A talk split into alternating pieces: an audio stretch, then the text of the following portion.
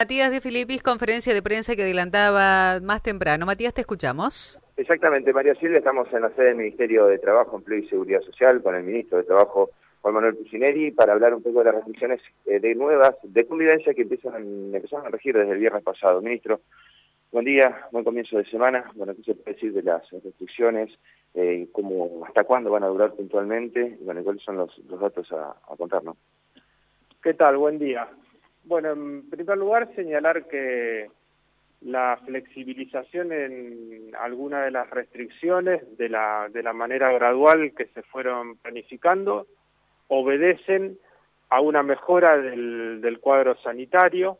tanto en lo que hace al número de contagios, que lo estábamos teniendo en el anterior en el anterior decreto de restricciones alrededor de 1.600 casos diarios en promedio, ahora estamos en, en 1.300 de promedio, y también una baja en la ocupación de,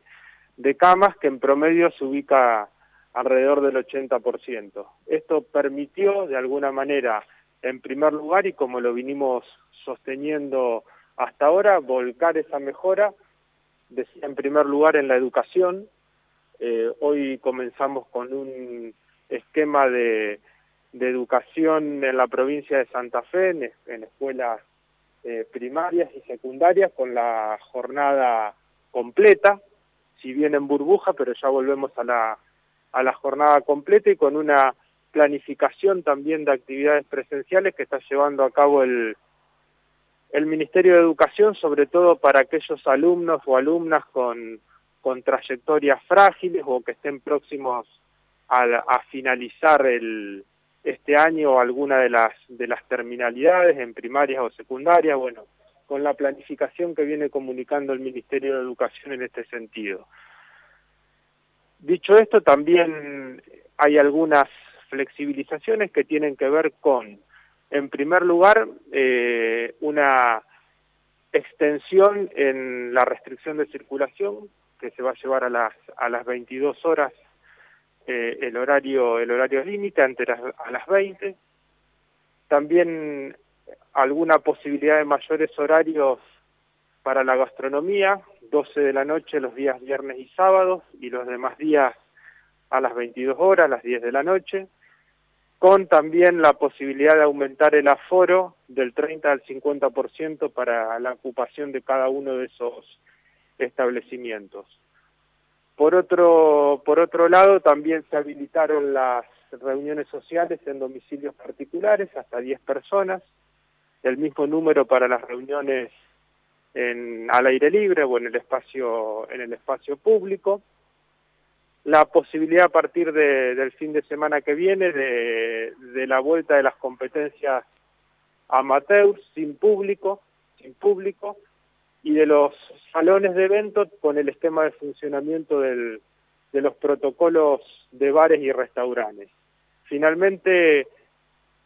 para citar las principales modificaciones, una, una extensión hasta las 21 horas para el funcionamiento de los pequeños comercios o los negocios que se venían denominando como de cercanía. Y este es un poco el cuadro de, la, de lo que decía las principales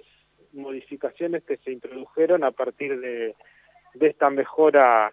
que venimos registrando en la situación sanitaria. Flexibilizaciones a medidas que se van a eh, profundizar, si los eh, casos se acompañan, estas son medidas que se piensan de largo plazo, siempre teniendo en cuenta los contextos.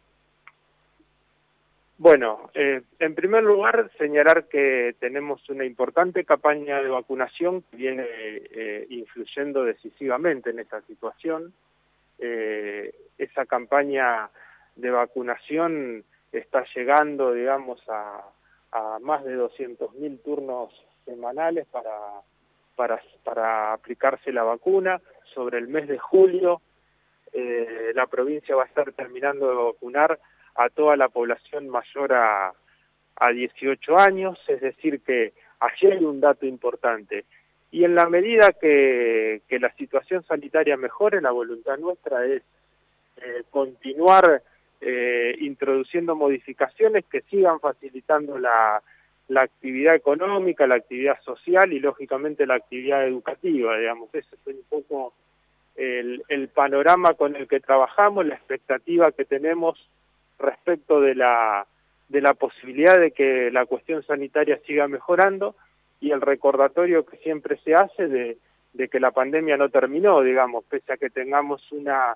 una situación que uno puede apreciar como de práctica normalidad en el desempeño de la vida cotidiana, la, la pandemia no terminó y hay que ser, hay que seguir siendo cuidadosos de, del respeto de las normas sanitarias. En los últimos decretos se instaba a la, al trabajo remoto. ¿Qué pasa con eso? Porque de hecho hay algunos planteos en el caso del Poder Judicial de que se recupere la presencialidad. Yo creo que paulatinamente también en el ámbito del Poder Judicial, como lo está haciendo el ámbito en el ámbito del Poder Ejecutivo, estamos planteando un regreso a la presencialidad. Eh, en el Poder Judicial, lógicamente, es potestad de, de la Corte Suprema de Justicia, porque se trata de otro de otro poder, pero creo que estamos en un esquema de que también se pueda ir recuperando presencialidad en el ámbito de la administración pública y de los poderes del Estado. ¿Se piensa en un esquema de la vuelta al público, competencias amateur, digo en el corto plazo, pensando en ligas que justamente eh, tienen la necesidad de que vuelva la gente para también desarrollar esa actividad deportiva? Bueno, sí, digamos, pero al igual que lo que sucede con, con la actividad de los, de los boliches, digamos, no voy a decir discoteca porque me, me, muy antiguo, se trata de, de actividades que, no vienen siendo eh, recomendadas como la asistencia de público, las ligas eh, congregan una gran cantidad de público